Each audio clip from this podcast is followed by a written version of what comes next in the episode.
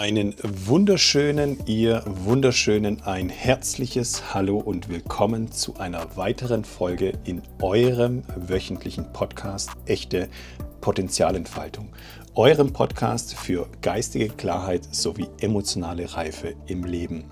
Die Intention hinter diesem Podcast ist, dass du deine wahren Talente und Fähigkeiten entdeckst und diese beginnst Stück für Stück authentisch zu leben, damit du endlich in der Lage bist, dein volles, authentisches Potenzial zu entfalten. Mein Name ist Mohamed Durakovic, ich bin dein heutiger Gastgeber und ich bin unendlich dankbar, dass du dir heute vielleicht das erste Mal oder wieder die Zeit nimmst, dich dieser Folge hinzugeben. Und es geht tiefer in unsere emotionale Landschaft, denn heute spreche ich über die Entstehung unserer Schattenanteile oder auch Schattenaspekte genannt. Und ich darf auch direkt aus diesem Thema das Drama rausnehmen, weil aus meiner Sicht Schatten weder gut noch schlecht sind. Sie haben lediglich eine Folge. Für mich steht im Vordergrund, warum sie entstanden sind. Und die Schattenanteile oder Schattenaspekte sind ja lediglich Eigenschaften, die von unseren Eltern nicht geduldet wurden bzw. verachtet wurden. Und dieses Ablehnen der Eltern bzw. dass sie uns in unseren Gefühlen nicht bestätigt haben, in unserer Realität nicht bestätigt haben, haben wir diesen Teil in uns durch einen unauthentischen Teil ersetzt. Und dieser Teil dient dazu, dass wir uns in dieser Gesellschaft zurechtfinden und überleben. Das ist ganz einfach. Und es sei einmal mehr für den Haftungsausschluss gesagt, alles, was ich dir heute erzähle, ist lediglich meine Ansicht von dieser Welt und allem, was um mich herum passiert. Halte dir Stift und Papier bereit und lass uns direkt loslegen. Und zu Beginn dieser Folge beschäftige ich mich mit der Frage, was sind eigentlich Schattenanteile und wie entstehen sie? Einfach erklärt, es sind Wesensanteile, die wir an uns selbst und an anderen ablehnen weil diese Wesensanteile in unserer Kindheit nie wirklich zur Entfaltung kommen durften, weil sie von unseren Eltern schlichtweg abgelehnt wurden oder verachtet wurden. Das hat zur Folge, dass wir uns selbst und anderen nicht erlauben, so zu sein, wie es uns unsere Eltern untersagt haben. Also als banales Beispiel lautes Lachen, falls du als Kind laut gelacht hast dann hörst du vielleicht einen Menschen laut lachen und da dir das ja in der Kindheit untersagt wurde, erlaubst du das unbewusst diesem Menschen gegenüber auch nicht laut zu lachen. Also triggert dich das. Und du erlaubst es ja ebenfalls nicht. Also du lachst nicht mehr laut, du lachst vielleicht gar nicht mehr oder du lachst sehr, sehr leise.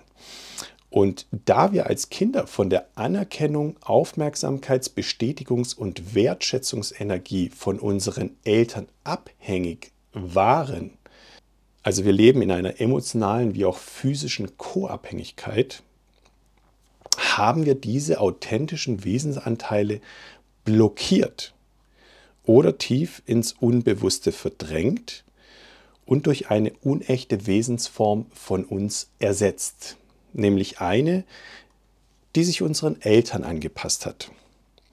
Wir haben sozusagen Strategien entwickelt, weiterhin an die Energie oder an die Energien, also Anerkennung, Aufmerksamkeit, Bestätigung, Wertschätzung von Mama und Papa zu kommen. Und diese strategischen Anteile dominieren uns heute noch und überdecken heute noch unseren authentischen Anteil. Also ist meistens dann ein Schattenanteil in uns entstanden, als unsere Realität mit der unserer Eltern zusammengeprallt ist. Und wir keine Empathie von unseren Eltern erfahren haben, sondern sie uns in, beziehungsweise sie uns ihre Wahrheit wie eine Hülle übergestülpt haben. Wir mussten uns unsere innere Realität verdrängen und das zwang uns, dass wir uns an die Realität der Eltern angepasst haben.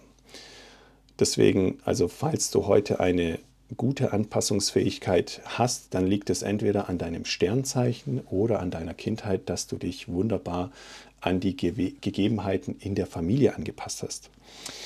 Jetzt können wir uns einen Schattenaspekt auch wie einen Schnappschuss vorstellen, eine Momentaufnahme, in der entweder ein traumatisches Erlebnis oder mehrere Erlebnisse zu einer kritischen Masse herangereift sind dass das Ego quasi darin festsitzt, in, dieser, in diesem Moment, in dieser Situation, weil es die schmerzhafte Realität nicht mehr erträgt, sondern verdrängt. Also wir müssen uns das vorstellen, also wir haben so einen Schmerz erfahren, den wir nicht mehr ausgehalten haben und wir haben uns quasi davon abgekapselt. Wir müssen den Schmerz sogar verdrängen um weiterhin funktionieren zu können, also überleben zu können als Mensch. Das bedeutet, wenn der Schmerz des Nicht-Gefühlt-Werdens von unseren Eltern unerträglich für uns wird oder wurde, dann wenden wir Widerstand an, um das Schmerzgefühl zu blockieren. Dieser Widerstand errichtet dann wiederum ein Verteidigungswall um unser Ego, der quasi als Ersatz für eine gesunde Abgrenzung dient. Also wir kennen alle, ich habe so dicke Mauern, also so Gefühlsmauern. Ne? Kennen wir viele Menschen, die einfach ganz dicke Mauern haben, weil sie Angst haben, verletzt zu werden. Und das ist ja das Problem, das dazu beiträgt, dass wir nie ein erfülltes Leben führen. Und dennoch dient es dazu, dass wir genügend Stabilität im Leben haben. Also das ist tatsächlich so ein Zwiespalt, so eine Pattsituation. Also wir haben einerseits Angst, uns davon zu lösen, von diesen Mauern und auf der anderen Seite geben sie uns Stabilität. Und auf der anderen Seite, um ein erfülltes und freies Leben zu führen, müssen wir irgendwann mal diesen Verteidigungswall einreißen, damit wir in unsere Freiheit kommen. Und das ist wirklich ein sehr schwieriger Prozess.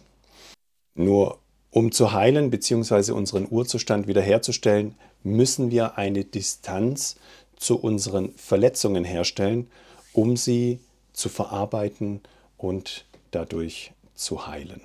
Wenn wir nun von den ersten Kollisionen der kindlichen mit der elterlichen Realität ausgehen, bei der das Kind weder empathische Würdigung bekommt, noch von den Eltern authentisch gefühlt wird, formt sich der Schattenaspekt der Angst.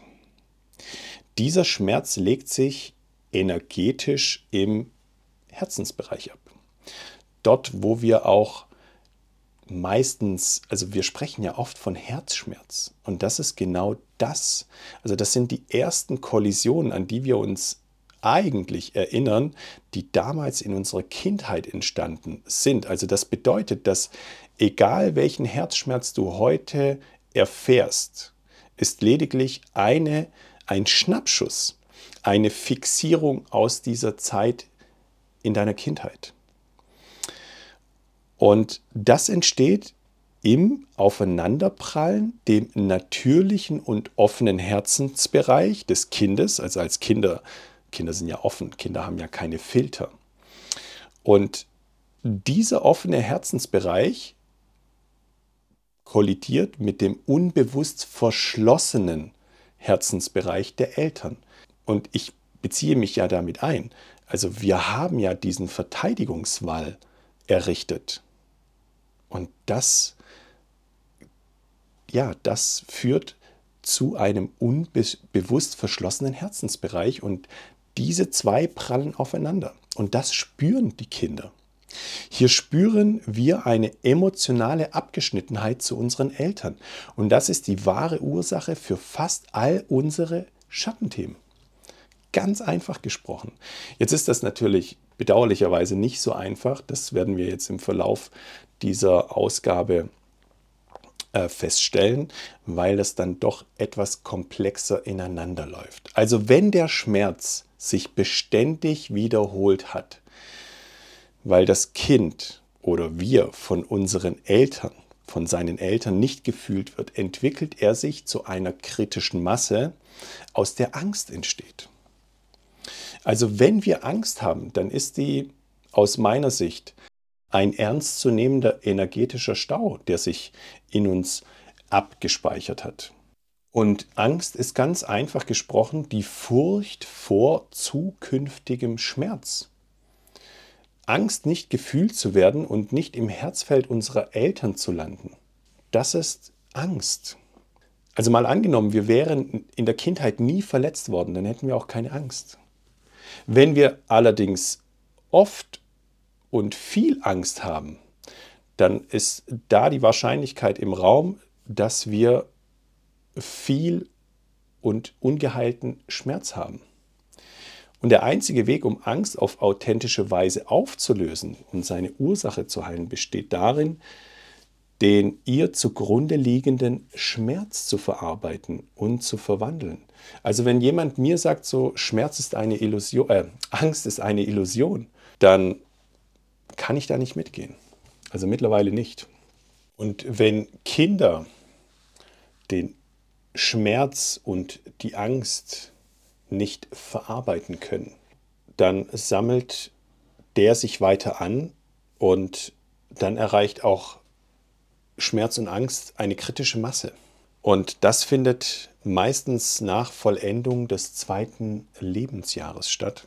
Und dann verwandelt sich Schmerz und Angst in Wut. Also haben wir sozusagen den dritten Schattenaspekt. Also Wut ist ganz schlicht eine unvermeidliche Auswirkung von unverdautem Schmerz und unverarbeiteter Angst. Also es ist wirklich einfach und doch so komplex. Und komplex ist es lediglich aus diesem Grund, weil das energetisch ineinander fließt. Also wir kennen das, wenn uns unsere Gefühle überkommen. Da überkommt uns nicht nur eins, sondern das fließt so ineinander. Das vermischt sich. Und das sind ja jetzt nur drei Schattenaspekte, es kommen ja noch weitere dazu. Und jeder Schattenaspekt wiederum hat seine eigene Färbung. Und Wut ist eine Ausdrucksweise von einem noch nicht sprachfähigen Kind, seinem Schmerzausdruck zu verleihen. So ist das Ausdrücken von Wut. Also ist Wut eine angesammelte Mischung aus Schmerz und Angst. Also wir können demnach nie über etwas wütend sein, was uns einst nicht verletzt oder Angst eingejagt hat.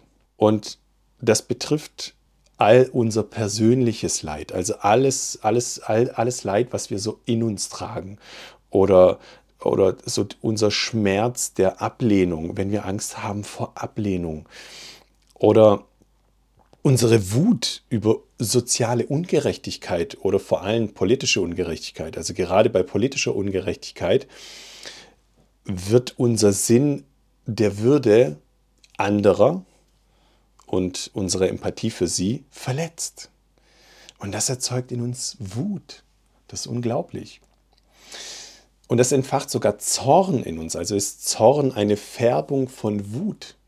Und im Endeffekt ein, eine Nachfolge von Schmerz oder Angst. Wenn wir also erkennen und annehmen können, dass Wut nur stattfinden kann, wenn wir gleichzeitig tief verletzt werden, dann könnten wir ja lernen, diese Wut auf eine andere Art und Weise auszudrücken. Also wir hätten somit eine neue Voraussetzung, ein neues Verständnis, auf der wir unsere Konflikte offen und verletzlich miteinander austragen könnten und unsere wuterfüllten Verhaltensweisen im täglichen Leben vermindern könnten. Also ich werte Wut nicht als negativ. Nur die Art und Weise, wie wir Wut zum Ausdruck bringen, ist negativ. Wenn wir das Gefühl der Wut als einen ziemlich sicheren Beweis für die Tatsache erkennen, dass wir verletzt worden sind und dies uns im Moment der Kollision nicht bewusst ist, dann könnten wir für dieses Gefühl der Wut dankbar sein und es würdigen, damit wir uns davon lösen können. Also damit wir erkennen, hey, ich wurde einst mal verletzt. Ich hatte Angst. Ich hatte Schmerz. Und das ist jetzt die Folge davon. Und fände ein solcher innerer Vorgang in uns allen als Erwachsene statt, dann würden wir unsere Konflikte ganz anders austragen. Dann könnten wir uns auf einer ganz anderen energetischen Art und Weise austauschen. Wir würden unsere Herzen öffnen und es würde unsere Kommunikation grundlegend verändern. Und jetzt kommt die Herausforderung, weil Wut fast immer als eine negative Emotion in unserer Gesellschaft gesehen wird und auf irgendeine Art und Weise bestraft wird, vor allem durch Ausgrenzung oder Ablehnung, unterdrücken wir sie. Damit wir sie allerdings lösen und heilen können, müssen wir sie auf eine Art und Weise ausdrücken. Die Herausforderung besteht in uns, dass wir das nicht fließen können. Also wir können diese Energie der Wut nicht fließen lassen. Also haben wir eine große Herausforderung, das auch also da eine Distanz zu schaffen und da auch wirklich uns davon zu lösen. Also ist die weltweite und kulturübergreifende Unterdrückung der Wut die wirkliche Ursache aller Gewalt in dieser Welt. Klingt so einfach. Ist allerdings auch so einfach. Nur hm, das tatsächlich so umzusetzen, ich glaube, da hätten einige was dagegen. Stellen wir uns mal vor, wir würden aufhören, das Gefühl der Wut als etwas Schlechtes zu betrachten und hinter ihr lediglich die Ansammlung von Schmerz und Angst heilen zu lernen, würde doch alle menschliche Ausübung von Gewalt in der Welt tatsächlich ein Ende finden. Es würde keine Kriege mehr geben. Nun lernen Kinder sehr schnell, dass sie ihre Gefühle nicht authentisch ausdrücken dürfen. Kinder, kleine Kinder besitzen eine innewohnende Weisheit ähm, und sind so clever, sind so schlau.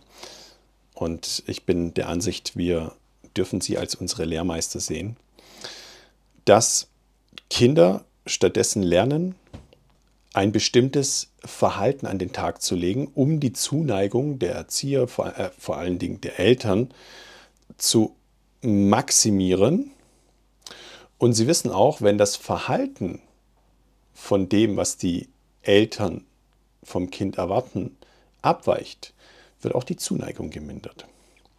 Und so entsteht der nächste Schattenaspekt, nämlich Kontrolle.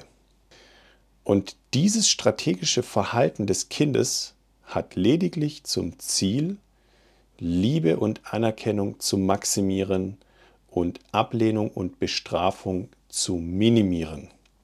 Und dieses Kontrollieren unserer gefühlten Emotionalität, uns äußerlich anders verhalten zu können, also dass wir anderen gefallen und von ihnen nicht abgelehnt werden, bildet den Samen aller späteren Versionen unserer strategischen Persönlichkeitsanteilen, unserer Masken und der daraus erfolgenden unauthentischen Beziehungen vor allen Dingen zu anderen Menschen.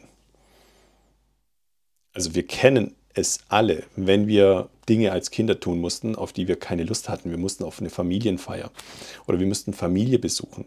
Vor allem Familienmitglieder, die wir vielleicht nicht leiden konnten. Und wir mussten so tun, wie wenn wir voller Freude dort ankommen.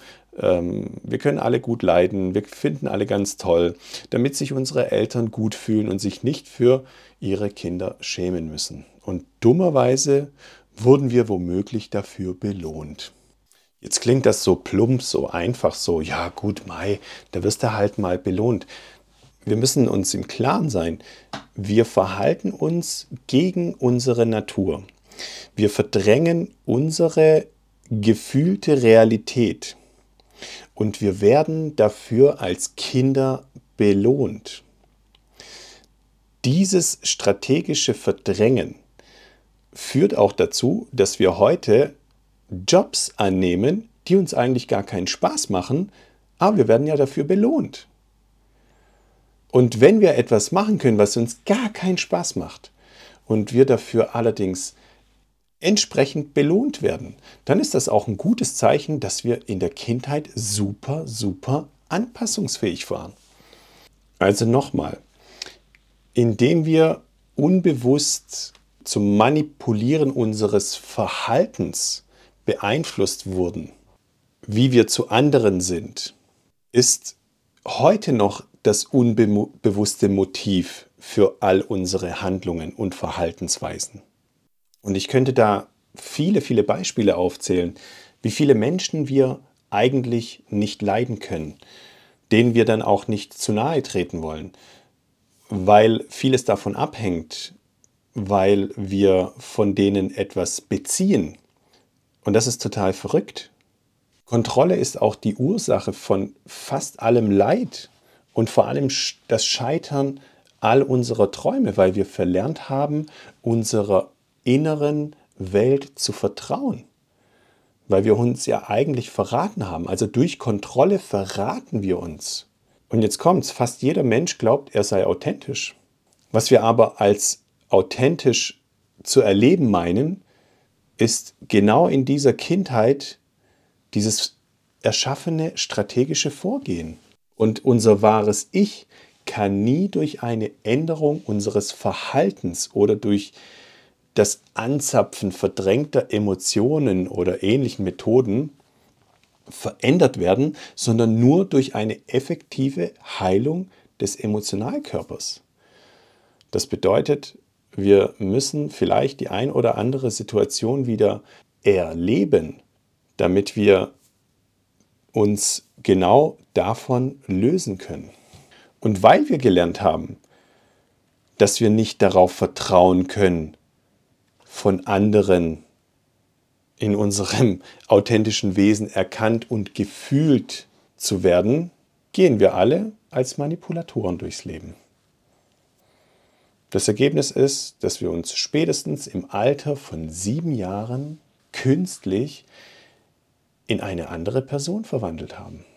Und die Ironie dabei ist, dass Wut universell als negative Emotion gewertet wird und bei Kontrolle lehren ja die meisten Kulturen dazu, dass das ja was Gutes ist, weil wir beherrschen uns ja.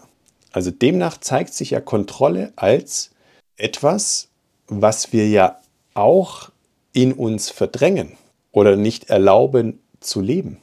Also versuchen wir einen Teil in uns unter Kontrolle zu bekommen, führt das immer dazu, dass auf der anderen Seite wir etwas erschaffen, was wiederum eine Ausdrucksform des Leides herrscht, äh, darstellt. Wenn wir etwas in unserem Leben kontrollieren wollen, heißt es auf der anderen Seite, dass wir etwas auf der anderen Seite eben verdrängen. Und jetzt kommt's, Kontrolle verhindert das, wonach wir uns so sehr sehnen, und zwar echte Herzensverbindung.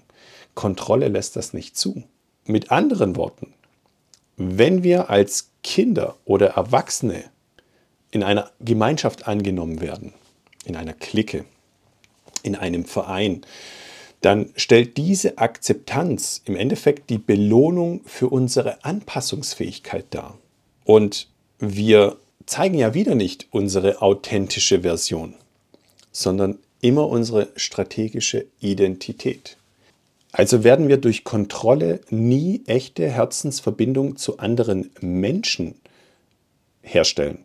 Im Gegenteil, wir entfremden uns von uns selbst und von anderen Menschen. Und die Folge davon ist, dass die nächste Stufe des Leids kommt und der, der nächste Schattenaspekt sich bildet, und zwar die Depression. Viele Kinder und Jugendliche sind sich dieser Depression nicht einmal bewusst, weil diese Depression hat ja auch wiederum viele Färbungen. Und die Depression wird vor allen Dingen in der Jugend durch Dinge überdeckt wie Erfolg oder Belohnung oder schulischer oder sportlicher Leistung.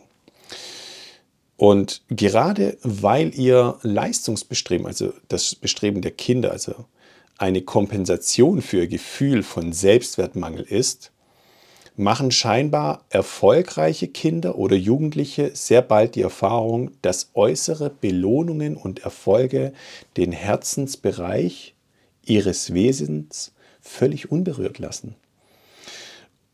Im Gegenteil, es erschafft noch mehr Leere. Und das ist vielen Erfolgssüchtigen vertraut, dieses Gefühl besser, schneller, mehr, mehr, mehr. Und dieser Erfolgshunger ist genau jenes Gefühl, was wir in der Kindheit nie gestillt haben. Die Herausforderung dabei ist, dass wir unsere Leistungen niemals würdigen können, weil wir keine authentische Version von uns haben, beziehungsweise die noch nicht herangereift ist. Und diese authentische Version von uns kann erst wahrhaftig und wirklich diese Leistungen anerkennen. Und vor allen Dingen, dass wir nichts leisten müssen, um anderen zu gefallen. Und das ist genau der Punkt. Weil wir in frühester Kindheit lernen, von Erfolg und Leistung angetrieben zu sein weil wir dadurch Liebe und Anerkennung erfahren. Und die Folge unter anderem ist, dass wir uns in Partnerschaften oft und schnell unglücklich fühlen, weil wir diese, diese Leistung, die wir zu Beginn erbringen, nicht halten können. Es ermüdet irgendwann mal. Und das ist auch der Punkt, warum uns Partnerschaft und Beziehung so schwer fällt, weil sie mehr auf Geben und Nehmen basiert, auf einem Handel. Wir sind ständig dabei, etwas für die Liebe zu leisten, etwas dafür zu tun, was auf Dauer einfach leer von Energie macht. Und fast alle von uns sind sich der Tatsache bewusst, wie sehr wir uns nach echter Liebe sehnen nur wenigen von uns ist das Annehmen dieser Liebe möglich, weil wir der Liebe so viel Widerstand entgegensetzen, weil wir von der Liebe von Mama und Papa sehr, sehr früh betrogen wurden. Und diesen Betrug ja, haben wir als Schnappschuss, als Fixierung in unserem Energiekörper. So einfach ist das. Also fassen wir mal kurz zusammen. Während ungeheilter Schmerz sich also als Angst anreichert, sich dann als Wut äußert und die Verdrängung dieser Gefühle durch Kontrolle zur Depression führt, taucht nun der nächste Schattenaspekt auf, nämlich die Scham. Und Scham ist eine Auswirkung unserer selbst, dass scheinbar etwas mit uns nicht stimmt, dass wir nicht richtig sind. Scham ist die Stimme der Selbstverurteilung. Also hat Scham auch eine tiefe, tiefe Färbung. Manche nennen sie vielleicht auch der innere Kritiker, vielleicht ist dir die Bezeichnung dafür bekannt. Nun hat Scham ja auch eine mehrere Färbungen. Und die Spannweite der Scham kann von schlichter Verlegenheit bis hin zu radikalem Selbsthass führen und ist tatsächlich eine noch komplexere emotionale Thematik, weil nun eben die aufgeführten Schattenaspekte alle ineinander greifen. Jetzt wird uns an diesem Beispiel vielleicht auch klar, warum die Lösung unserer Themen so einfach klingen, jedoch in der Tiefe so komplex sind, weil eben viele Schattenaspekte ineinander fließen. Bis die Scham hervorgeht, liegt davor eine Folge aus Schattenaspekten von Schmerz, Angst, Wut, Kontrolle und Depression. Und diese sechs Komponenten des Schattens formen sich durch verschiedene Situationen in der Kindheit oder wir als Kinder Mangel erfahren haben, von unseren Eltern nicht gefühlt worden zu sein. Und diese Schatten existieren in uns, und zwar als bewusste Wesenheiten. Sonst könnten wir nicht mit ihnen in den Dialog treten. Diese inneren Stimmen, wir kennen sie alle. Manche sprechen von Dämonen, wenn wir von Schatten sprechen. Und diese Schatten sprechen ganz viele Dinge. Und es spricht so viel, weil so viele, also weil diese Schattendynamik sehr tief geht. Also wundert euch nicht, falls ihr so Klassiker, du kannst nicht einschlafen, weil es einfach sehr laut spricht und wir nicht wirklich zuhören. Nun ist es so, dass tatsächlich jeder einzelne Schattenaspekt eigentlich darauf wartet, dass wir endlich mit ihm in Dialog treten und sie mit uns. Darauf warten sie verzweifelt. Sie warten auch verzweifelt darauf, dass wir ihnen eine Medizin zuführen. Und zwar die Medizin der Liebe und der Verbundenheit, nach denen sich unsere Anteile schon immer gesehnt haben. Nun haben wir die Möglichkeit, unseren Schattenanteilen auf verschiedenen Arten und Weisen zu begegnen. Eine der, ich nenne es tatsächlich besten Plattformen, sich äh, von seinen Schatten zu lösen bzw. zu verarbeiten, ist eine tiefe Beziehung bzw. Partnerschaft. Hier haben wir die Möglichkeit, im Herzbereich des Gegenübers zu landen und so können wir all unsere Themen dort aufarbeiten, wo sie entstanden sind, wo sie ihren Ursprung haben. Und das ist eine, ja, eine Herausforderung.